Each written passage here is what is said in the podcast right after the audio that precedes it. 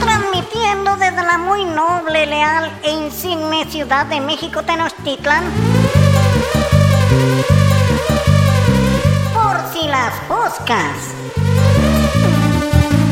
Podcast dirigido por un par de moscas que te llevan por los chismes y las anécdotas de la historia y la restauración en México.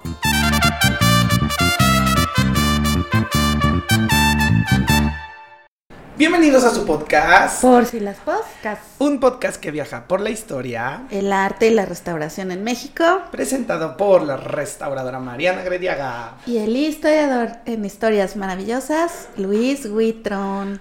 Comemos molletes. Sí, comemos molletes.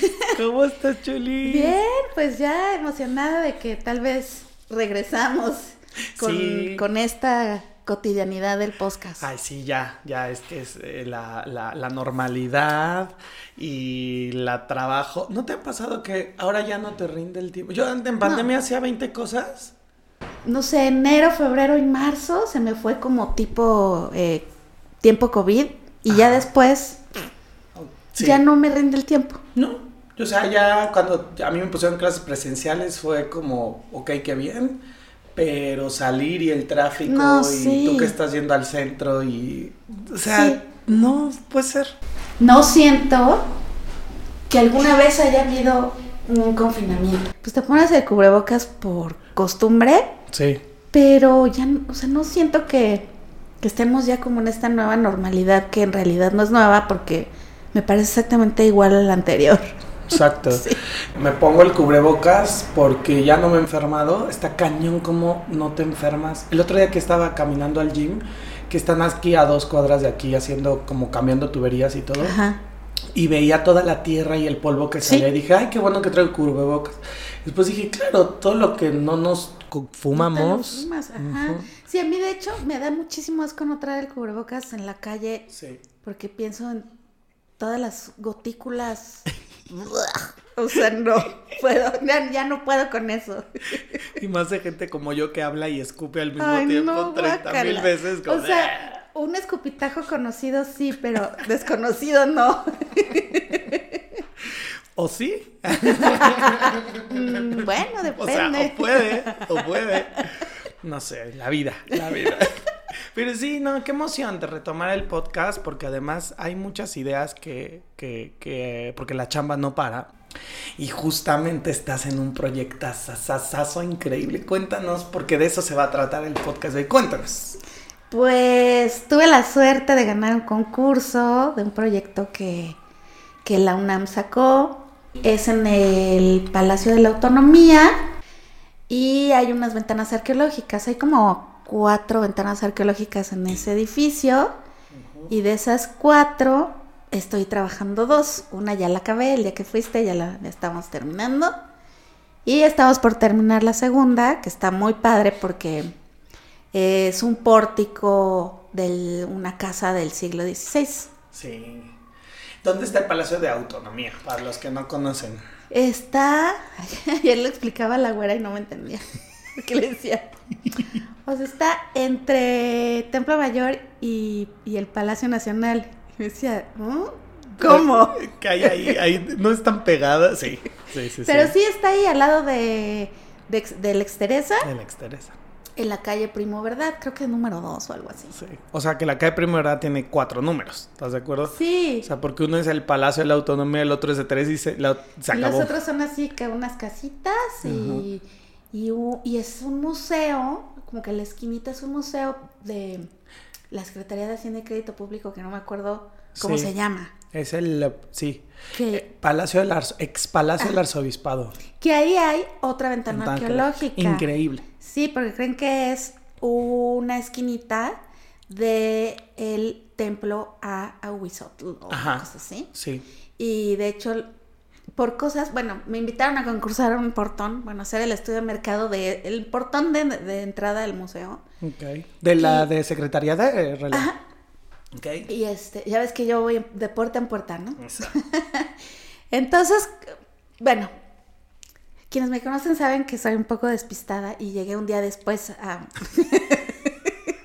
al recorrido. y este, y entonces salió la directora y ya estuvimos ahí cotorreando. Y le, le dije, ay, no, es que creo que me equivoqué porque le hablé a un funcionario para decirle, oye, ya llegué. Y entonces, bueno, había llegado un día después, pero no había pasado nada. Y entonces me dijo que ahí tenían esa ventana arqueológica que la quieren restaurar y que pues, que qué podía yo hacer. Que, y no pudimos entrar porque está, hay un tapial. Mm, Entonces, bueno, ojalá que nos tocara. Híjole, es que es- increíble. Sí, además lo de hoy es la ventana arqueológica. Ay, sí, son maravillosas. Lástima de las de Catedral, que Ay, seguramente sí. ahorita tocaremos el Sí. punto porque hay ahí mosaicos y azulejos, que es el tema del día de hoy. y mi preámbulo es- ha sido un poco No, extenso. no está bien porque creo que todo va ligado y, y antes de hablar de los edificios o de lo que estás, de lo que trabajaste, eh, está bien padre que la gente conozca, que la gente que no está tan relacionada a la restauración conozca que pues, las propuestas de ventana arqueológica están bien padres, Sí. porque ya antes el, el INA te quitaba las casas, ¿no? Y de- destruía casas y todo, porque pues era la metodología del momento, no pasa nada. Eh, pero ahora ya no, ahorita está, eh, hay incluso hasta trabajo de Lina con la institución privada que es bien bonito en Sí. Puebla, por ejemplo, ¿no? Y pues no, así como, bueno, pues hacemos business, te dejo tu, tu, tu edificio y tenemos la tecnología para abrir ventanas arqueológicas y eso está increíble. Ya fuiste seguro, sí, a la ventana, no, no, no, gigantesca arqueológica de atrás de Catedral de la calle de es República del Sal de, de- de Guatemala, Guatemala. pero como a, a- al ladito del Centro Cultural de Sí, España. ya sé cuál. Sí, es impresionante el trabajo de la ingeniería que hicieron para no tirar la casa y que abajo se viera el pedazo de juego de pelota. Es Sí, fantástico. Sí, y Wow. creo que hay un, hay un restaurante en Donceles. Es que una vez comimos ahí con el arquitecto Manuel Villarroel. Sí, ya sé que eh, Catedral. Ajá, ajá, restaurante catedral. Y entonces llegó el dueño, pues ya nos platicaron que se conocen porque creo que él está haciendo un hotel Ajá. y salieron, obviamente, vestigios arqueológicos Ajá. y, bueno, prehispánicos. Y, y entonces va a ser el hotel, pero haz de cuenta que te, asomas y ves la ventana arqueológica, ¿no? Que creo que es muy grande y tiene unos vestigios fantásticos. Entonces estaban como, pues, viendo de cuántos pisos podía ser el hotel y todas esas cosas. Y fue muy interesante escuchar esa parte, porque además está increíble hospedarte en un hotel que tenga Claro. restos prehispánicos abajo, ¿no? Sí, el Centro Cultural de España tiene sus ventanas también. La del Calmeca, ¿o La qué de? Calmeca, Uf, es la del Calmeca. Alucinante. Sí, es así Sí. increíble. o ¿Cuántas sea, ventanas arqueológicas habrá en el centro histórico?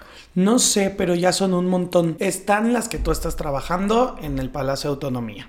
Están las, va- creo que son dos o tres del Palacio Nacional. Palacio Nacional. Está la de Secretaría de Relaciones eh, de Hacienda, ajá. de Hacienda. Sí.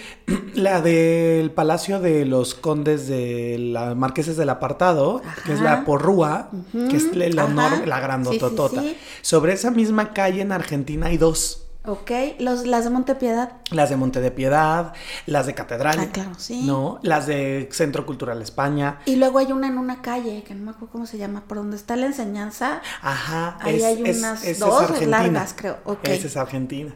O sea, sí hay un montón. Es, increíble. Y Sí. la verdad es que, por lo mismo, ¿no? La tecnología y, y la, y la, el expertise de- desde varios puntos, desde varios frentes, para decir, ahora se abre la ventana arqueológica, se mantiene el edificio, se incorpora y tarán. Sí, ¿no? y además la maravilla de poder estudiar, pues no toda la estructura completa, pero sí como, pues por calas, ¿no? En todo Sí. el centro histórico. Sí.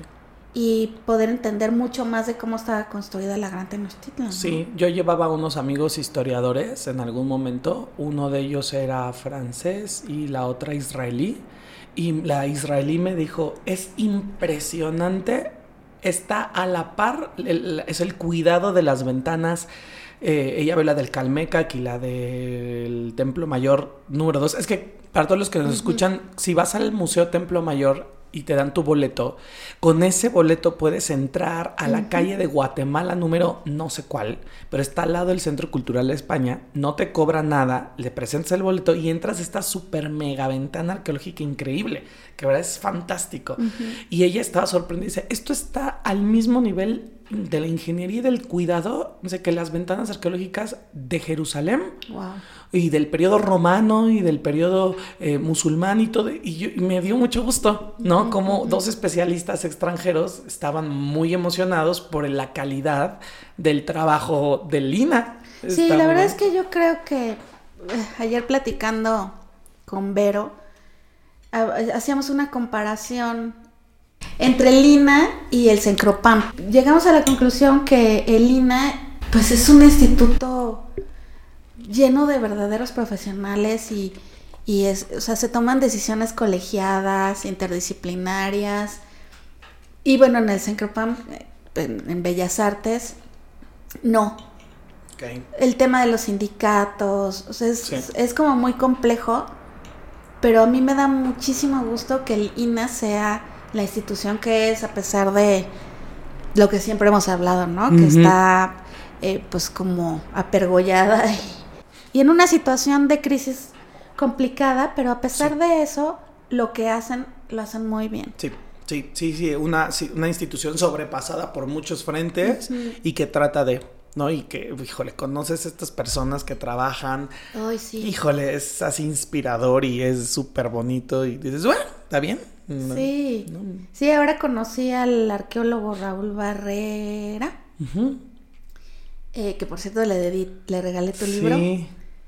Y estaba felicísimo porque aparte lo abrió y vio las fotos de, las ventanas de catedral. Entonces me dijo, lo voy a leer con mucho cuidado, muchas gracias. Ojalá, ojalá pueda, o sea, salga algo para pues arreglarla. Pues me dijo que iba a haber una, un dinero para catedral y que a ver si, si, hacíamos así si hacíamos algo en las ventanas. Yo le dije, yo soy materia dispuesta donde me digan, yo feliz. Aparte te imaginas regresar Ah, estaría bien padre. Digo, no me hago ilusiones ni nada, estaría increíble, pero quien sea que lo haga, ojalá que lo hagan, ¿no? O sea, quien le toque, que hagan un buen trabajo y le platiqué de las propuestas que habíamos hecho y todo. pues como que le dio gusto mi, mi prendidez, ¿no? Pero bueno, ojalá que si va a haber un, una, lanita designada para, e, para las ventanas de catedral, pues suceda algo como lo que está haciendo Lina, ¿no? Exacto. Muy profesional, muy cuidado y buscando los mejores materiales y no embarrándole cualquier mugre, ¿no? Sí. Que eso se agradece mucho. Y si de alguna manera te hablan así, o sea, poder regresar. Mm, estaría demasiado increíble. Estaba, Estaba pensando, haciendo cuentas, poder regresar a casi. ¿Estás lista? 20 años. No es cierto, ay, tan jóvenes que somos. 20 Fuimos en la primaria. Eh, obvio. En el kinder salíamos. salíamos del kinder y nos íbamos a, a trabajar. A trabajar. Porque sí. Wow. Fue en el 2005. Sí, sí, sí. Septiembre del 2005. Wow. Ay. Bueno, pues. Justo en la edad. Pongamos a, pongamos a los santos y a los dioses de cabeza. Exacto. A la Tlaltecutli boca abajo, para que. Más bien boca arriba. Para que nos console y ya luego la volvemos boca abajo. Sí, y bueno, pues dentro de esta línea, ¿no? Narrativa del programa, Mariana está trabajando unos preciosos, pero es que no, no saben qué belleza. Yo cuando fui sorprendidísimo de un lugar que hoy se llama Palacio de la Autonomía, que pertenece a la UNAM, que es un edificio porfiriano, pero que anteriormente, bueno, que está desplantado sobre lo que anteriormente fue el enorme predio del convento de San José que se llamaba mejor conocido como Santa Teresa, la antigua de la Orden de las Carmelas Descalzas, que por cierto, chisme aparte, por ahí anduvo Sor Juan en algún momento de su vida. Y eh, hablando de estos ejercicios increíbles, ¿no? De, las ventanas arqueológicas, Mariana me mostró quizá la ventana de las ventanas arqueológicas más grandes del centro histórico. Yo creo que sí. ¿No? Que es un ala completa donde hay un catálogo de Interceramic del siglo XVI. o sea, es la mezcla de todos estilos. Y pues cuéntanos qué, qué, qué qué hiciste ahí, qué, de qué fue. Pues la ventana que trabajamos tiene muchos azulejos y pintura mural. Eh, me decía el, ar- el arqueólogo Raúl Barrera que son unos baños de placer. Entonces es una banquita que de hecho como el talud está inclinado como para poner las piernas y que no las tengas como muy estiradas hacia el frente, sino que como ergonómicamente te Claro. sientes con mucho placer. Con ¿no? mucho placer.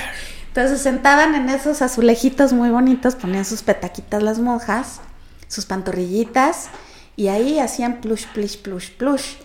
Eh, yo no sé mucho de los baños de placer, tengo que averiguar para hacer el informe final. Ay, yo te ayudo. Ay, va, así como siempre, querido. en todos mis informes finales estás en la introducción, en los agradecimientos. Gracias. Tú no lo sabes, pero te lo acabo de decir. Este, y mm, parece ser que en esos baños de placer se hacían como algunos rezos y rituales, y no era así como ir a Tepetongo, sino era mucho más seria la cosa, ¿no? Lo que está muy interesante de ese lugar es que se reutilizó el espacio porque hay unos muros, pues que no hacen que coincida como la tinita, ¿no? Sino que te imaginas más o menos dónde estaba la tinita y unos escalones, pero se hicieron unos muros, eh, como si en tu alberca le pusieras un muro adentro. Y entonces se construyeron estos muros de piedra y se les puso pintura mural, eh, que en realidad más bien es como policromía, o sea, un, eh, un enlucido grueso y luego uno más fino y luego la pintura mural eh, de pigmento rojo a la cal, ¿no? O sea, como un fresco, pues. Sí. Casi no se veían porque estaban llenos de tierra y de sales. Estábamos sales y al día siguiente otra vez lleno de sales, entonces no se veía la policromía roja y al día siguiente y, así estuvimos días y días, como un, un círculo del infierno nuevo, ¿no? El círculo dodécimo de Dante para el restaurador. Exacto, ándale, Ajá. el círculo de los restauradores. Sales. Pues ahí estuvimos y aparte era muy complicado porque había, por ejemplo, un, un muro en el que teníamos que recargar la panza para poder asomarte al otro muro que estaba dentro de ese muro Sí. y que tenía restos de pintura mural. Entonces era complicadísimo, entonces pusimos esponjas pues para no aplastar el, el bien cultural. Pero pues sí, perdi- o sea, perdías una pierna. O sea, te querías parar y no te respondía. Sí, arrodilladas todo el, todo el día, así haciendo penitencia tal cual. Como las monjas. Ajá. Pero la verdad es que muy disfrutable, muy interesante y o sea, es que la satisfacción de ver que algo que no se veía ya Sí. se ve y que no se va a caer porque le inyectaste, le hiciste ribetes. Es como increíble. Y eh, bueno, esa, esa ventana arqueológica está en las instalaciones de la fonoteca de la UNAM. Es un pues un cuarto muy grande y ahí están los anaqueles que contienen las memorias de la fonoteca. Y en- a esa ventana arqueológica no se puede entrar, no pueden entrar los visitantes porque está pues justo la fonoteca y tiene condiciones de humedad y temperatura controladas y demás. Pero bueno, es, es muy interesante y muy hermoso. Entonces está el piso de la fonoteca, que es, es de lámina, tiene una trama de metal sobre las que se asentaron esas láminas. Encima de esas láminas están los anaqueles, que son corredizos y demás. Sí, súper moderno. Sí. Sí. muy bonito. Sí, la verdad sí, también da gusto eso. Bueno, la verdad es que la UNAM hace cosas increíbles. Eh, debajo de esos anaqueles hay partes de esa ventana arqueológica que no se pueden ver. Entonces, pues nos metimos, bueno, yo no, la verdad. Pero Yare y Esperanza, y creo que Sergio también hicieron así pecho tierra. Y eh, como para limpiar y ver cómo estaban esos azulejos y esos escalones, que no se ven, pero pues uno debe de, pues si ya estás ahí, pues le checas, ¿no? Entonces se limpiaron porque estaban muy llenos de tierra. Y entonces cuando Yare los empezó a limpiar, empezaron a salir unos, unos mosaicos, azulejos, pero no eran azules, mosaicos, no sé. Tú ahorita me dirás, yo creo que sí eran azulejos. con caritas de personas y animalitos que, que- ah, pues tú también te Sí. metiste, ¿no? Ahí Sí. medio te pudiste Sí. meter a reptar. También hay azulejos de estos blancos con azul.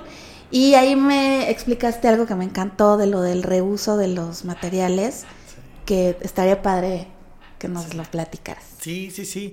Yo, yo, yo parecía niño en, en dulcería porque eh, ahí les va mi, mi mini historia de mi crush con los azulejos. Cuando Mariana me invitó por primera vez a trabajar con ella en la catedral, eh, yo me maravillé de los azulejos. O sea, Ay, sí, es, qué- qué joya. es, es algo súper bonito. A mí siempre me ha gustado la, la porcelana, la cerámica, ¿no? De, recuerdo mucho a, en la casa de la mamá de mi mamá, como una enorme colección de piezas de porcelana de muchas épocas, muy bonito, donde había desde la figurita así elegante y distinguida hasta el Mickey Mouse de cerámica. ¿Sabes? O sea, como hasta el Darth Vader creo que tenía uno de plástico y uno de cerámica. Era una cosa increíble.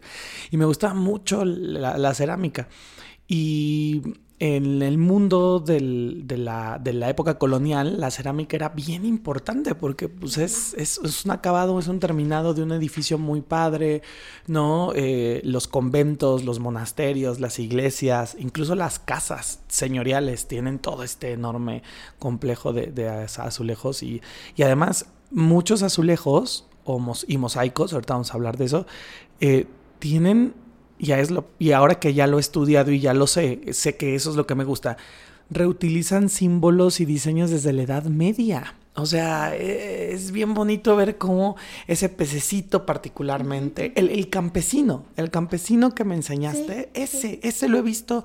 Hay, un, hay uno muy parecido, pintado, no en azulejo, pero en madera, muy similar en la Catedral de Teruel. O sea, son como los diseños que se van reutilizando y está bien, bien bonito ver cómo a la gente le, le gustaba eso, ¿no? Y particularmente en, las, en la, en mundo monjil, ¿no? Eh, el azulejo es importantísimo para la cocina, para el baño, y al final es esta, ya tiene una connotación con la feminidad y el espacio de la mujer, que sí, desgraciadamente está limitado, pero es dentro de esa limitación es una libertad, ¿no? Y, y- y- un gusto, y también lo que decía Mariana ahorita, las, los placeres que, eran, que eran, eran tinas, una especie de tinas para las monjas ricas o, o- o las monjas mayores, ¿no? Que, que se bañaban con agüita calientita, entonces te la imaginas, pues eso es un placer, es un placer, ¿no? Y, y- y- hay muy pocos placeres realmente que, que se conservan. Ahorita me viene a la mente uno en la- el claustro de Sor Juana, uno muy bien conservado, de verdad precioso, que hasta vale la pena tomar de referencia para estudios posteriores, que está en el Museo de Santa Mónica en Puebla. ¿Tú has ido al Museo de Santa Mónica en Puebla, Chulis? Hay que ir, hay que ir porque es un lugar que quedó, Es uno donde hay una muchísima pintura mural. mu- sí, muchísima pintura mural y mu- una pinacoteca también enorme. Y escapó al efecto de Juárez y las leyes de reforma de alguna forma, no completo, pero de alguna forma. Entonces, está la tina completa. Por ejemplo, están las tinas completas. Es que no sé si es que completas, pensando que es, completas. porque Es- no las vi. Está en el centro, centro, centro de Puebla. Se llama Museo Santa Mónica. Y la verdad es que ahí está completita las tinas. Son dos que tienen. Bueno, Y- creo que no ido. ¿eh? Y hasta se ve los sistemas hidráulicos de dónde sale el agua, o sea, o sea, o sea, bien, bien, bien, bien, sí. Y entonces ya aquí en, en las ventanas de Mariana lo ves como roto, deconstruido, faltante, ¿no? Y allá en Puebla lo ves completo. Ay, no, sí entonces ir. sí haces esa conexión del espacio y de la forma en que las monjas usaban ese espacio. Es un viaje. Claro, porque, o sea, aquí en estas ventanas arqueológicas, que, o sea, eh, en- tratando de describir como más precisamente, es como si hubiera pasado la planadora, ¿no? Entonces lo que tenemos son, pues, que como un metro del piso de esa época para arriba y luego está rasurado y luego ya está construido el edificio de Palacio de la Autonomía, ¿no? que fue primero, creo que ahí la rectoría Sí. de la UNAM y cosas De la así. UNAM. Entonces está como rasurado, como, no sé, como templo mayor, ¿no? Que está rasurado. Es como este concepto de que no estás viendo Lo exactamente los muros eh, que, que- que continúan de esa banquita donde se sentaban las monjas. Nada más tienes como el arranque y tan tan, ¿no? Y aquí en Mónica, en Santa Mónica, dejaron las habitaciones. Ay, no, qué fantástico. Entonces tú entras a un cuarto y ves dos placeres juntitos. A mí, además, eso lo, lo que. Y, y bueno, la museografía y las cédulas dicen que era más grande y había más, pero nada más quedaron nosotros. Lo que a mí me hace imaginarme una escena muy padre de las monjas echando chorcha, bañándose una al lado de la otra en el chisme. O sea, sí es, sí es un espacio bien bonito, ¿no? Y, y no es es muy distante al concepto de privacidad que hoy manejamos, ¿no? Es otra cosa, pero es muy padre ver Y el cómo es concepto de baño. Y el concepto de baño. Ah, qué sí, porque el baño, eso, eso que dijiste es muy importante. El baño era para las ancianas o los ancianos y los enfermos. O sea, las monjas no se bañan diario. Los españoles no bañan. Los cristianos de esa época no se bañan diario. y entonces, ay, si ya estoy muy enfermo, me voy a bañar. Y por eso es un poco como también el- la cultura del temazcal que, que surgió increíble también en la época colonial, que continuó, que pervivió, ¿no? Y entonces ese es el mundo de las monjas, de estos placeres y también de las cocinas. Y yo no sé en Mónica, en Santa Mónica, qué tan rehecho esté o no, pero sí está una cocina muy bonita de las monjas con los azulejos.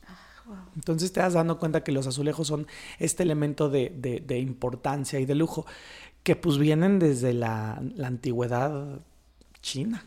Sí, aparte seguramente usaban la herbolaria para el agüita caliente y ponerla ahí, este. Y pues se vuelve como mucho más placentero, ¿no? Mucho más placer. Y además, bueno, una cosa es la letrina y otra cosa es el baño de placer. Exacto. Caca, pipí, popó y pupú en la letrina y el baño de placer. O sea, es como una especie de ablución y cosas como más espirituales. Que seguramente echaban la chorcha, digo. Pero tratar de pensar que no es como meterte a la tina o al jacuzzi con tus cuates, sino el concepto es distinto y lo que siempre decimos que no podemos pasarle todo nuestro bagaje y nuestra nuestra mentalidad del siglo XXI a un lugar de hace 200 o 300 años, ¿no? Claro, el- la tradición del baño ritual del cristianismo viene por dos lados. Por la parte romana del culto al cuerpo y al placer completa y absolutamente en las Claro, termas romanas. Sí, sí, sí. ¿no? En Todos contra todos. Todos contra todos y nos la pasamos increíble. Como el escupitajo del, del- de la persona que no conoces, pero igual puedes conocer. Pero mm, fue chique rico. Guácala, qué rico. Y del otro lado, por la parte judaica del cristianismo, el baño ritual que hasta la fecha sigue en unas, no son tinas, sino son como albercas, que se llama mikve. Órale. Y entonces todavía y hay mikve para hombres, para mujeres y para platos. ¿En serio? Ajá, para purificar a los hombres, a las mujeres y a los objetos Ajá, de, de la la vajilla, mesa. de la mesa. Qué bonito. Ajá, y por ejemplo, hoy la- el concepto de la migbe se mantiene todavía. Ahora la gente religiosa sí lo sigue haciendo diario y demás. La gente no religiosa es antes de que te cases. O sea, es como un ritual de justo eso, de ablución antes de empezar una nueva etapa. Qué bonito, Y es está muy bonito. increíble. Sí, y la ho- hombres y mujeres se pueden ir a la migbe, ¿no? Pero mayoritariamente son las mujeres. Y este mm, y te voy a regalar un libro Órale, va. en el que participé Me de las migves. Ay, ¿en serio? Sí, Sí se publicó, eh, el artículo se publicó. Ay, qué padre. Bueno, igual ahorita puedes dar la bibliografía Sí. por si alguien. Sí, porque además va a ser la presentación del libro. Ay, qué en, bonito. En un museo bien bonito en la colonia Roma. Pues bueno, eso es como parte del baño. Luego, lo cer- la cerámica. Ay, no, es que ahí también es una cosa increíble. Viene Sí. desde China antigua. Y por mucho tiempo, y miles de años es mucho tiempo, China era la única que sabía hacer ese tipo de cerámica por dos cosas. Uno, por el tipo de arena que se encontraba en esa zona. China, que no la tenían pues como en ningún otro lugar, De sílice. el sílice, pero por la tecnología de los hornos de calentar a temperaturas tan altas. Yo ujú. estaba leyendo un libro de arte islámico que decía que los musulmanes se desesperaron porque no pudieron consiguieron el sílice chino, o sea, sí mandaron importarlo y con la dominación mongola se logró, pero no les salía la cerámica de la misma calidad porque no tenían la tecnología para hacer los hornos. Entonces, por muchos años el Islam trató de emular no esta cerámica hasta que dijo, ya, me doy por, ya, ni modo, vamos a hacer otra cosa por completo. Entonces sale toda la tradición cerámica, ¿no? De- de- del, del- del azulejo mozárabe, arabesco, musulmán, que es la que llega a España, España, y demás. La península. Aunque España ya tenía también larga tradición porque los, los romanos hacían las teselas, que son, y ahí vamos a definir, en la historia del arte, un mosaico es un cuadrito de un solo color, también llamado tesela.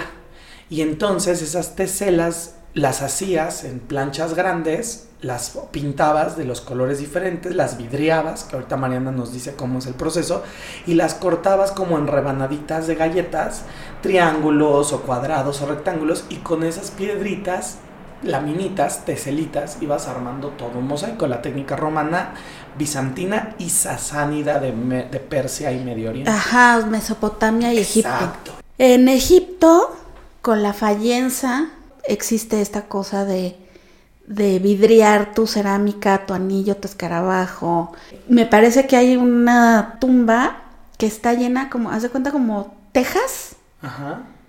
pero son de fallenza, son vidriados. Vidrio, cerámica. vidrio. Sí, o sea, le- eh, hicieron tantas que las, como que las iban trozando y las iban colocando y bueno, luego ya fueron perfeccionando esa técnica de una manera impresionante.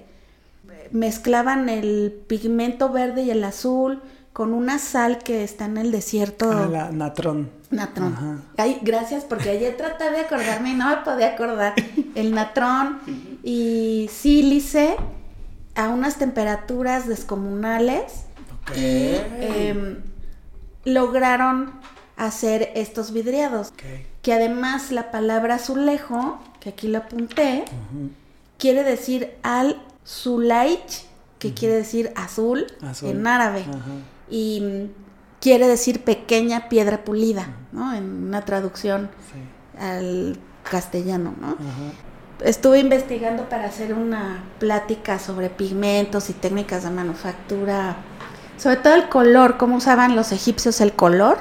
Entonces ahí ya me super clavé en eso.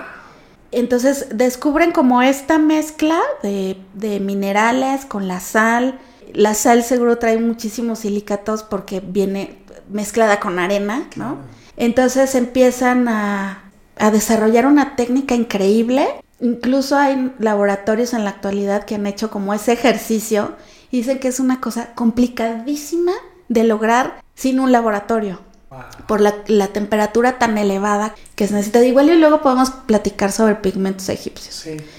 Em, Uy, estaría buenísimo y lo relacionamos con pigmentos de la edad. O sea, hacemos lo- esto de ahorita y lo vamos jalando a Órale, otras épocas. me sí. encanta, porque tengo ahí toda mi, toda la investigación que hice y la verdad es que es muy interesante. Y entonces de pronto me encontré con la fallenza y me aluciné. Por ejemplo, este hipopotamito azul Sí. que todo el mundo quiere tener Sí. en su casa Sí. Es fallenza. Y los anillos de los faraones, así de los, eh, los escarabajos Ajá. azules, es fallenza. O sea, todo lo que usaban es fallenza. Collares. Oye, ¿no? ahora Es- que vayas a Egipto, te vas a comprar cosas de Sí. Fallenza. ¿Me Sí, lo voy a compras? hacer. Te deposito y me compras. Me parece muy bien. Espero, la- espero llegar a Egipto Porque y la María lograrlo. Bárbara con su collar de o unos Ay, pendientes. sí. Uf, no, espérate, un vestido, o sea, que la joyería y como Marina nos hace el vestido, dice alrededor de la fallenza. Uf, ya me vi. Uh. La pisla azul y fallenza mix. Sí, porque además, por ejemplo, dependiendo el, el, eh, si el mineral el, de donde obtenían el pigmento era más verdecito o más azul, salía más verde o más azul, pero la fallenza es verde y azul. Sí.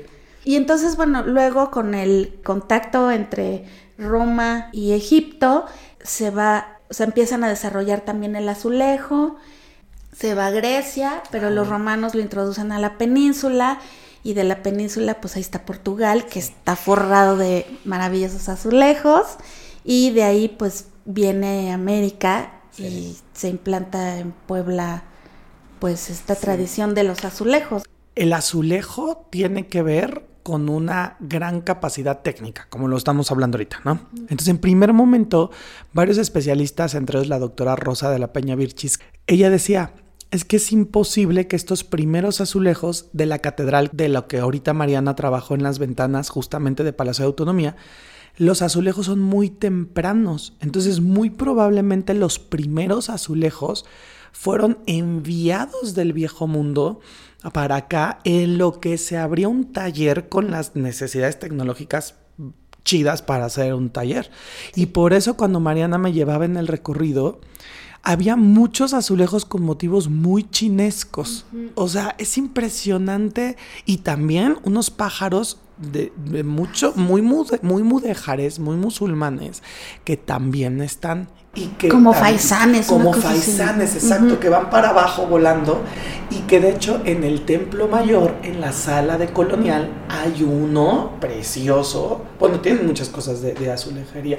Y tienen uno justamente que es igualititito al, al que Mariana este, tenía en la ventana de autonomía. Entonces puedes lo que decía Rosa de la Peña en un congreso, en un librazo que sacaron justamente de la, de la azulejería, puede uno ir rastreando de dónde vienen esos azulejos, incluso no nada más de la zona toledana, ¿no? Eh, donde está Talavera, o de la zona lusa, lo que decías tú de Portugal, sino que sí te puedes ir un montón de lados y además, y ahí es donde a mí es como de, ah, la emoción, son hechos por cristianos, sí, españoles, ya, a partir de la, creación del, imperio español con Carlos V. Pero esos artesanos, dos generaciones, tres generaciones atrás, eran moros o judíos. Y entonces eso es, sí, son cristianos, pero traen una iconografía, un saber de Medio Oriente que te conecta directo hasta lo que Mariana hablaba del Antiguo Egipto. O sea, es una, es una cadenita conceptual bien bonita. También la división está como complicada, ¿no? Porque supongo que los azulejos, pues, son azules, son azul sobre blanco, ¿no? Ajá. Pero bueno, también los, los mosaicos son como estas teselas que tienen tres capas, una pues muy fina con el color, los diseños, otra media que es como si fuera la base de preparación para resubir el color, y la tercera que es muy porosa pues para poderse anclar a los muros o a donde se tenga que, anclar, tienen más color, ¿no? Son más polícromos y están estos mosaicos bizantinos que tenían las caritas de estos personajes que son hechos por pequeñas teselitas de piedritas de colores y, ¿cómo se llama esto? Em, marfil y luego en Italia para creo que para, o sea, hacia el Renacimiento empiezan a usar vidrio de colores para forrar sus cúpulas y la hoja de oro, que es alucinante. En Venecia, San Marcos, bueno, sí te dan ganas de arrancar uno, pero no, te aguantas. Y en Turquía encontraron una, una estructura de la época del de bronce, no, de la era del bronce, creo que se llama así, se dice así, ¿verdad? Sí. De los hititas. y encontraron, sí, un fragmento de piso hecho de teselas de piedras de colores. ¡Wow! Y, me parece que es así como el piso y la continuación de un murito. Nada más encontraron eso. Creo que tiene como 3.000 años o no sé cuántos años, muchos.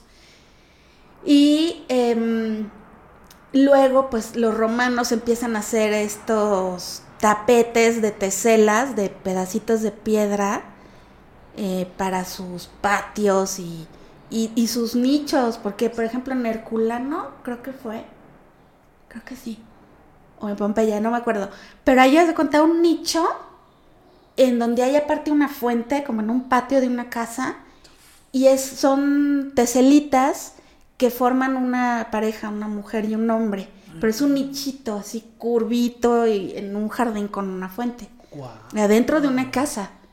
Y claro, los, los pisos de, pavimentos con diseños geométricos preciosísimos y en Oplontis también ahí creo que nunca había visto una cantidad de piso tan perfectamente conservado como ahí.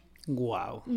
Sí, no, o sea, y si le vemos por el lado, por ejemplo, Samarcanda, toda la azulejería, o sea, es impresionante, parece que uno está en otro planeta.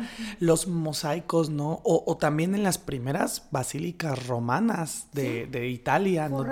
forradas con las primeras figuras de San Pedro, o, las, o las sinagogas del siglo IV, también con... ¿Conoces la sinagoga de Beit Alfa? No. Es una sinagoga del siglo IV bien interesante porque es muy judío y todo, y en todo el piso, todo, todo es de teselas, todo, todo. Y tiene elementos muy judíos y demás, pero en el centro tiene un zodíaco griego con Helios cabalgando en un carro de fuego y los doce signos zodiacales y en las enjutas de los arcos tiene las cuatro estaciones del año. Es bellísimo. Es, te voy a enseñar, ahorita te enseño un diagrama. Es, es así de wow. Y es la sinagoga más famosa de este periodo, en un periodo en el que el judaísmo sí permitía no solamente representación humana, sino incorporación de dioses. Es el dios griego Helios, cabalgando en su carro de fuego con los cuatro caballos de fuego. Y, todo, haz de cuenta que en vez de decir Virgo, o sea, está la figura de Virgo, en teselas increíble y en vez de decir Virgo está escrito en hebreo Virgo, Betulá. O sea, además tiene el nombre en hebreo en teselitas y cada uno tiene los nombres. Es impresionante. que se conserve hasta ahora. Y se conserve, sí. Sí, está en un parque que es como Chapultepec, pero más grandote y dentro de ese parque hay una zona arqueológica y es, no, o sea, te mueres. Y dices, qué increíble. Entonces, ves como toda esta tradición de China, de Medio Oriente, del mundo español, ¿no? Del mundo luso, y llega acá. Y en Puebla se establecen las primeras talleres, al parecer, ¿no? Y, después, a partir del siglo XVI, segunda mitad, ya, según lo que dicen los especialistas, como Rosa La Peña, ya no es necesario mandar a traerlos desde Europa, sino que ya se hacen en Nueva España y eso genera que además ya empieza la construcción de una identidad estética novohispana, criolla, sobre la, cerámica. Por ejemplo, le, platicaba algo, que les gustó mucho a Esperanza Yayare, que para poder identificar un azulejo o un mosaico del siglo XVI, tiene como un triangulito tres puntos porque es parte de la técnica de manufactura. Entonces así te puedes dar cuenta si un azulejo o un mosaico es del siglo XVI porque tiene esos tres puntitos. Incluso la cerámica doméstica, yo tengo unos cuencos del siglo XVI vidriados y tienen esos tres puntitos en donde para, o sea, para que se secaran y demás se ponían en ese como trípode. Un trípode, exacto. Sí, sí, sí, sí. Y, ahora que fui a Veracruz, que fui a Antigua, está la, primera capilla, la de Hernán Cortés. Y en, en, en, el atrio, en la barda perimetral del atrio, están las estaciones del Via Crucis y hay la mayoría de los azulejos son del siglo XVI y se ve que los han ido reponiendo los que se han roto, se han ido cayendo, perdiendo. Esos no tienen los tres puntitos. Sí, wow. Oye, pero a ver, ¿dónde? O sea, yo, yo veo el mosaico. Ajá. ¿Dónde encuentro los tres puntitos? ¿En una esquina o en la parte en el centro? Pues Yare me decía, oye, pero ¿por qué los, por qué estos mosaicos tienen unos, unos clavos? Y yo, ¿qué? digo, ¿y, ahí tienen corrosión? O sea, yo estaba quitando mis sales, ¿no? Sí, sí. Entonces, moverme era como ir de aquí a satélite de rodillas. Entonces, yo le preguntaba, ¿pero tiene corrosión? Sí, se ve que tiene corrosión. A ver, ráscale tantito. No, pues es que no, no sale nada. Entonces ya me levanté. Lo fui a ver y le dije, no, no, no, no son, no son clavos. Es la técnica de manufactura de estos azulejos que son del siglo XVI, entonces ya les platiqué.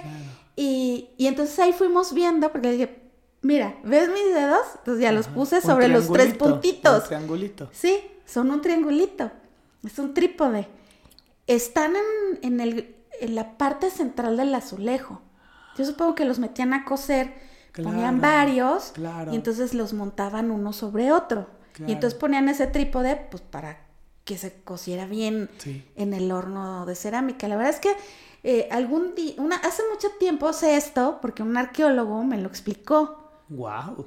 Y me parecía completamente alucinante. Wow. Y entonces ya me fui fijando y una vez en la lagunilla me compré estos cuencos porque vi que eran del siglo XVI y costaban cinco Sí, pesos, Claro. ¿no? Cuando la lagunilla era barata. Exacto, que haces Sí. más de, uh, uh, como 30 años que no voy. Y, y entonces les dije, mira, aquí voy a poner mis dedos. Ahora ve, aquí en el siguiente voy a poner mis dedos. Este no tiene, este no es del 16, pero se ve que lo repusieron porque pues uno mantiene su, Sí. su baño de placer, ¿no? Claro. Entonces mandaron a hacer más azulejos, pero no son del siglo XVI.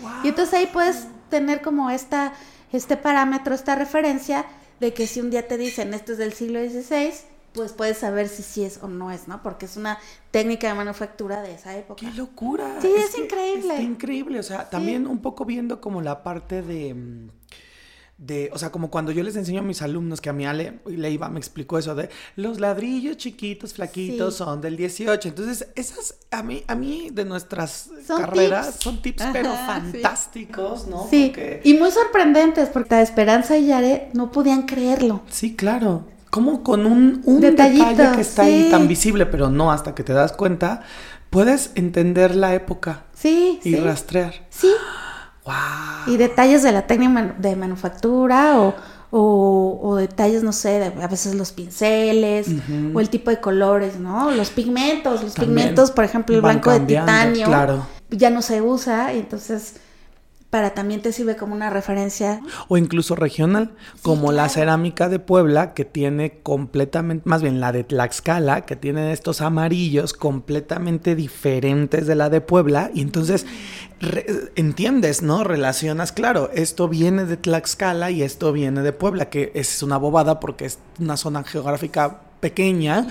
No, y son dos técnicas, es, eh, a lo mejor de manufactura seguramente sí, eh, pero de estéticamente se Claro, difieren. los bancos de obtención del amarillo, que son tierras de ocre, pues eran diferentes los de Puebla y los de Tlaxcala, ¿no? Por eso es distinto el amarillo. Y además de eso que es la diferencia, esa diferencia se argumenta todavía más en un territorio tlaxcalteca indígena aliado de la corona en la conquista que dice, no, yo tengo el privilegio de que mi cerámica sea distinta. O sea, es, es mi playera del América, encontré tu playera del Cruz Azul, y entonces es, mi privilegio, o sea, es eh, Identidad. identidad, Y identidad. ponerse la camiseta. Y ponerse la camiseta. O sea, la, sí de, es- la de Puebla, la de Tlaxcala. la, la Tlaxcala. Sí, entonces, o sea, todo lo que va generando el, el taller, luego, bueno, ya en Puebla, ya a partir de Puebla, todos relacionamos Puebla, ¿no? Este, mosaicos, cerámica de mayolica, ¿no? Que mayólica, que es la, la, la, pues como la nomenclatura, ¿no? Sería como Sí, la nomenclatura sí. general. Porque mucha gente dice talavera, y a ver, explícanos, cuéntanos esas diferencias, ¿no? O sea, porque la técnica es cerámica de mayólica, y eh, por lo que yo sé es cerámica mayólica poblana, cerámica mayólica lusa, cerámica de mayólica la.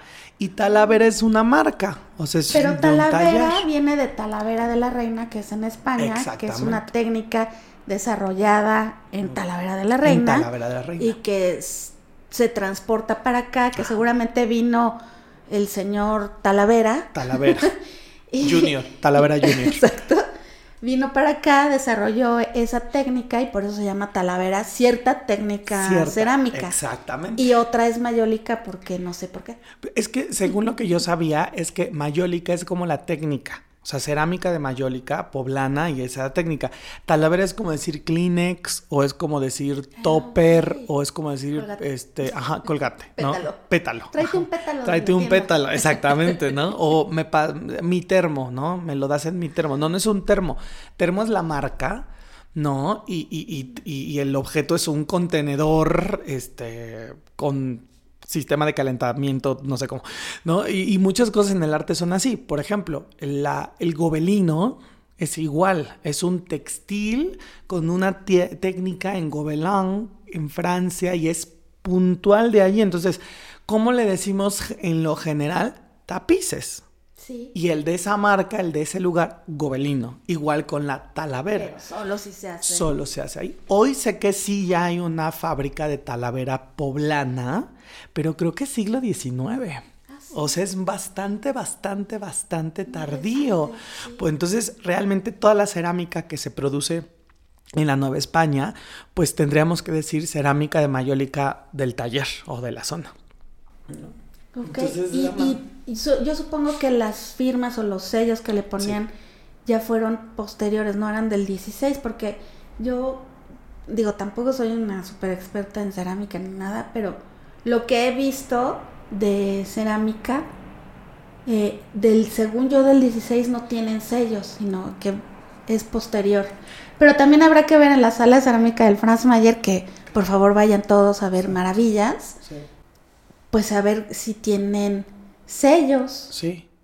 Y, y, a lo mejor pueden tener sellos, o a lo mejor, es que ahí sí depende de una investigación, ¿no? Porque a lo mejor no pueden tener sellos o tienen otro tipo de sello o nomenclatura, porque al venir de España, pues viene de un solo lugar probablemente, ¿no? En el momento en el que empieza el comercio en Nueva España, de los talleres en la zona Puebla, Tlaxcala, pues ya empieza la demanda. Sí, y ya ¿no? empiezan a firmar, Exactamente. ¿no? Le ponen solo una marquita, ¿no? Exacto. Y también hay que pensar que, así como la platería tiene sus sellos porque paga impuestos a la corona, también la cerámica llegó a pagar, es todo un mercado y también llegó a pagar. Entonces, claro que el sello, además de la firma, también representa ese reconocimiento legal de la corona como parte de un mercado certificado, por así decirlo, ¿no? O sea, y, se van volviendo pues famosos estas cosas al grado que la marquesa esta es de Miravalle, ¿no? La del Sanborns, ¿no? Se trae sus azulejos de allá, de Puebla, para forrar, o sea, y sí pienso que la señora hizo una selección muy particular porque lo mismo, la identidad. Me voy a traer un pedazo de mi Puebla aquí, o sea, no me voy a traer cualquier cerámica de cualquier lugar. Y ese caso ya es siglo XVIII. O sea, ya vemos, por ejemplo, el caso de las monjas, ¿no? De las ventanas y luego cómo siguen adelante. Em, la, según los estudios de Rosa de la Peña, toda la cerámica, que además eso me parece bien bonito, la cerámica de que Mariana eh, trabajó en la, en la en autonomía y la cerámica que Mariana trabajó en la catedral son del mismo lugar. Sí, eso estuvo muy padre, eso que te, diste cuenta. Sí, son los mismos diseños. Sí, como la misma especie de trazos, ¿no? Exacto. Yo la verdad es que no, no, no me había como dado cuenta de eso, pero sí tienen como muchas cosas parecidas, incluso pues, la paleta de colores, ¿no? Que era bastante reducida, que eran azules, amarillos, verdes, negros, ¿no? Negro o café como para los contornos de las formas.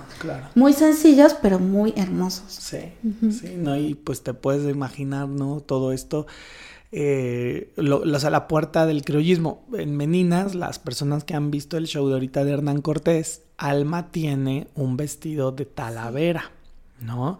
Y ahí metimos todos los diseños de las aves, ¿no? Del siglo XVI y XVII y le dan la vuelta, ¿no? Y el diseño particular que tiene abajo del vestido pintado a mano es de la catedral, es de uno de los azulejos de la catedral. Y para también ver esa línea que te conecta al Medio Oriente, Alma, al ser judía, tiene un rezo en hebreo alrededor escondido, entonces se vuelve un, un vestido tacita acá le decimos la tacita de, talavera, ¿no? Y sí, se ve como una tacita de talavera, o sea, es, este símbolo del, pues que nos une a muchas culturas, el Medio Oriente, el Lejano Oriente, y por siglos, o sea, cierta, esto que dijiste de los hititas, o sea, no inventes, te pone la cerámica más, pero el vidriado... Sí, que, que en realidad son teselitas, ¿no? Son piedritas de colores que conforman un pues un mosaico, que es un gran mosaico, que es un pisote de teselas de piedritas acomodadas con un diseñito. Y es un pedacito pequeño, pero que te puede como dar la pauta de que desde la edad del bronce ya se ocupaban y preocupaban por pues por también hermosear sus pisos, ¿no? No sé si, si, si, si te dije, bueno, si dije que esa estructura era para, era como un templo para el dios del trueno. Ah, no, wow. Sí, está increíble. Está muy padre. Y eh, tengo entendido que el, el, mosaico más antiguo que se ha encontrado hasta ahorita es de 3000, del 3000 Antes antes, de de, nuestra era. O sea, antes de las pirámides. Pues sí, Sí. sí, o sea, sí. Sí. Y, y creo, creo que es Mesop- de Mesopotamia. Wow. Sí. No, es que cuando te pones a ver los orígenes, es- y esa era una de las preguntas que te tenía, justamente si sabías de al- del, del mosaico más viejo del mundo, y eso te pone muchísimo en perspectiva de que creemos que, creemos, eso lo- yo lo hablo mucho con mis alumnas en, en las carreras, creemos que la pirámide representa, la- pues, las pirámides de Egipto representan como el inicio de la gran civilización, y sí, en muchos sentidos sí, pero tal vez administrativamente o jerárquicamente para poder tener un control gigante de gente que te lo haga, pero las herramientas con las que cortaron la piedra, los sistemas de transporte, la tecnología que fue mucho antes, o sea, no, no, no se dio de la nada así de ahí ya tenemos un horno y hacemos te- teselas, o sea, Sí, además hay que pensar que nosotros como cultura tenemos dos mil años, ¿no? Pero hay dos mil años antes de nosotros Sí. que es la cultura de, en. Egipto, ¿no? Entonces, en realidad, como estas técnicas que, claro, se fusionaron en algún momento con con Oriente y, y bueno, se creó lo que existe hoy, pero son dos lugares apartados ajá, que, que eso siempre me gusta mucho pensar cómo la humanidad llega a los mismos resultados, ya sea Sí. para construir viviendas, ya sea para alimentarse o ya sea para preciosificar claro, sus casas y sus vestidos, ¿no? claro, Es una necesidad humana que en lugares muy lejanos sí, se empezaban a construir, como por ejemplo los, los tapiales de, de, de Bajareque que hay en. África Ajá. y también hay en América, ¿no? Claro, y no- claro. no, tenían contacto, Claro. pero llegaron al mismo resultado constructivo. Porque es, lógico, sí, es una tecnológica. O lo que en algún momento hablábamos hace mucho tiempo de las Venus estatopigias, Ajá. ¿no? Que todas las culturas tienen ese inicial, esa inicial figura de mater- maternidad, pero todas están peinadas. O sea, el- lo que dices, sí es una cuestión de poder o de religión, lo que quieras, pero además de hermosear. O sea, de la característica estética, porque bien pudiste haber hecho un pa- pavimento, ¿no? De teselas azules y ya. O una estatopigia pelona. Pero no, o sea, el hecho de que tenga el detalle del peinado y el churrito y el chongo, o de que tenga el entramado, la propia combinación de color. O sea, en el momento en el que tú decides poner una tesela azul al lado de una tesela amarilla, ya hay un discurso estético de por medio, Sí. una capacidad estética de por medio. Sí, porque finalmente un, algo que traemos en el ADN muy, muy clavado es esta cosa de decorar y de, y de no solamente tu vestimenta te guste, el estilo que te guste, de sentir que estás en un lugar hermoso, precioso, decorado, eh, a tu gusto, pero es como una necesidad humana Sí, que en el lugar en el que sea, en el 2000, este, antes de nuestra era, en Egipto o en, o en Oriente, ¿no? sí. Tenían esta necesidad de embellecerse ellos, porque los egipcios, mira que en esta cosa que estudié de los pigmentos, pues también venían los maquillajes, ¿no? Claro. Los pigmentos que usaban para hacer sus maquillajes y el negro de, de carbón o de Sí, humo lo mezclaban con cera de abeja. Sí. Además de que tenían pintura mural al encausto, ellos tenían maquillaje para los ojos, para, el- para ponerse chapitas. Las pelucas. las pelucas. El ¿no? lino. Claro. Sí. Y, en- y todas las culturas tienen esto, de cómo llegan a pues hacerse sus huipiles y bordarlos, y- porque es una necesidad humana. Sí. Y, y- y una necesidad una humana estética que trasciende a ti como individuo en tu peinado y en tu ajuar y que se plasma en tus pisos, en tus muros, en tus techos, en, o En tu vajilla, en tus vajilla, platos, en tus ¿no? platos. Hoy por hoy el refinamiento de la porcelana o del sigue siendo, ¿no? O sea, de las piezas más caras o de las más gustosas y hasta identitariamente mexicana la talavera, entre comillas, poblana, ¿no? Y es el símbolo de la identidad cultural y del y sí, o sea, lo hicimos nuestro, lo hicimos nuestro una vez más, lo resignificamos exactamente. y lo hicimos ahora nuestro. Sí, lo vas transformando. Que los ejercicios de la cerámica de mayólica actual, ultra posmoderna, minimalista, son preciosos. O sea, el otro día que estaba en el Museo del Barroco en Puebla, en la tienda, que está muy bonita la tienda, había unas cosas de Talavera que decías, qué belleza. O sea, Ay, otra vez más se resignifica y se lleva a la actualidad. ¿Cuál es tu, para ir cerrando, Chulis, cuál es tu cerámica talaverosa, policroma, mayólica, mm, que más te guste o de las que más te gusten de todo lo que has trabajado desde Egipto hasta acá? O sea, Pues una pieza significativa. yo creo que la cerámica vidriada de Egipto Ok. y pues sí, los, eh, los objetos, como objetos los azulejos me enloquecen y sí, esta, esta, estos decorados que se hacen en el 16 y en el 17 en la Nueva España me parecen una gloria. O sea, Egipto y la. Nueva España. Eh, ¿Y tú? igual.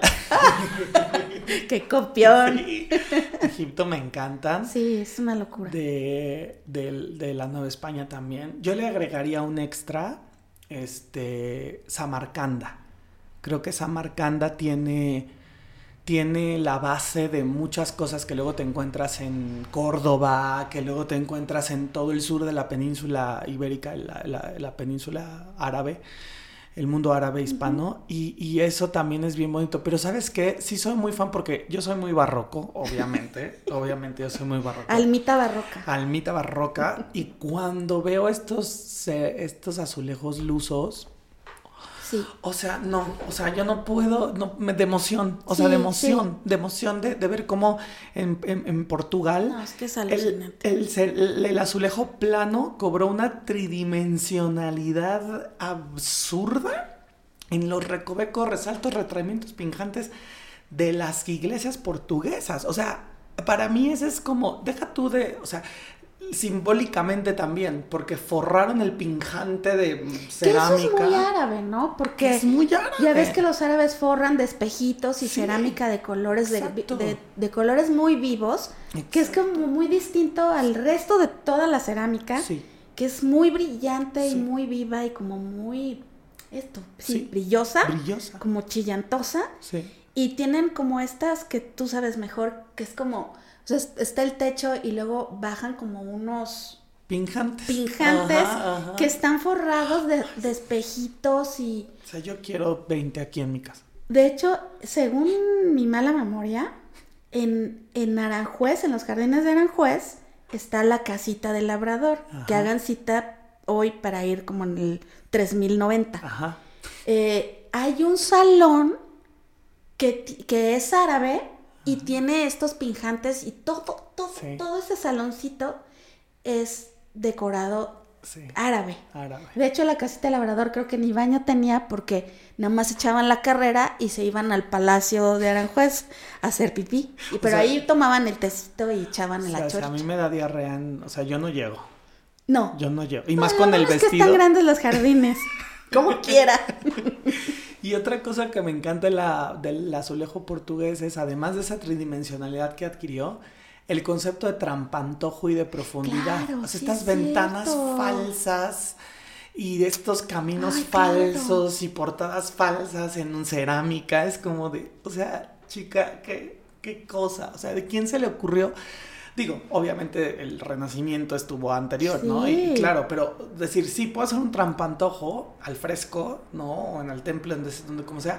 Pero ahora voy a hacer el trabajo de hacer un trampantojo en cada uno de los, de los, de los azulejos. Y esos azulejos se vuelven una tesela de otra Que cosa. además traen una, o sea, la forma cortada perfecta para ponerla del tamaño que va en, El don- tamaño en el que va. pinjante, ¿no? Así es. O sea, sí, Sí, hay no, como que echarse un clavado en- tal vez en internet y buscar esto de la pues los salones Claro. decorados con la técnica árabe del, del, Claro. del mosaico, porque del es mosaico. Así es. Pues bueno, Chulis, qué gran viaje por el mosaico. Pero ¿sabes qué? Ya, ya fijamos el nuevo capítulo del pigmento. Órale, va, me late. y me, late. super late. Sí, buenísimo. Sí, porque está, es muy interesante lo que lograron hacer los egipcios Sí. y las técnicas que utilizaron para hacer sus pinturas murales que va ligada con el uso de los pigmentos, ¿no? Las técnicas que ellos descubrieron y elaboraron y que después se utilizaron en todo el mundo para Sí. hacer la pintura mural. ¿no? Y ahí voy yo a llegar, voy a meter mi cucharota en ese programa y voy a decir, tiene un minuto para hablarle de Chenino Chenini con Ay, los sí, pigmentos. por supuesto. Y lo conectamos con los pigmentos prehispánicos. Me encanta y la los idea. Y los colorantes prehispánicos. Me parece muy bien. Oye, nada más una Sí. última cosa. Quiero mandar un, así como si fuera programa de radio setentero. Porque es. Vamos a mandarle unos saludos. Unos saludos, ¿a quién le mandamos saludos? Tenemos un radio podcast escucha que tiene como cinco años y ya se fumó todas nuestras groserías. No. Que se bien. llama Jerónimo Matus Perea. Ay, Jerónimo. Y ya se sabe la canción de Por si las podcast y cuando me ve me la canta. Por si las podcast me grita. Ay, qué padre. un, un saludo súper especial a él, a su mamá Nash. padre. Y luego, bueno, hay gente como Mariela Ríos Muñoz que nos escucha y nos manda mensajitos. Luego me dijiste que Rich García de la Vega Sí, nos escucha nos también escucha y le mandamos un, un saludo con cariño y gracias por soplarnos. Mar Gasca Madrigal, Tania Alanis Margasca, Cherrier claro. y Rosa Ratnievsky. Rosa Ratnievsky, ¿a poco también nos escucha? Ajá, entonces, desde los bueno. Uniteds. Les mandamos saludos porque nos aguantan. Eso. Y pues bueno, pues nos vemos prontamente en el siguiente. Muchas gracias, Chuli. Agur, agur. Agur.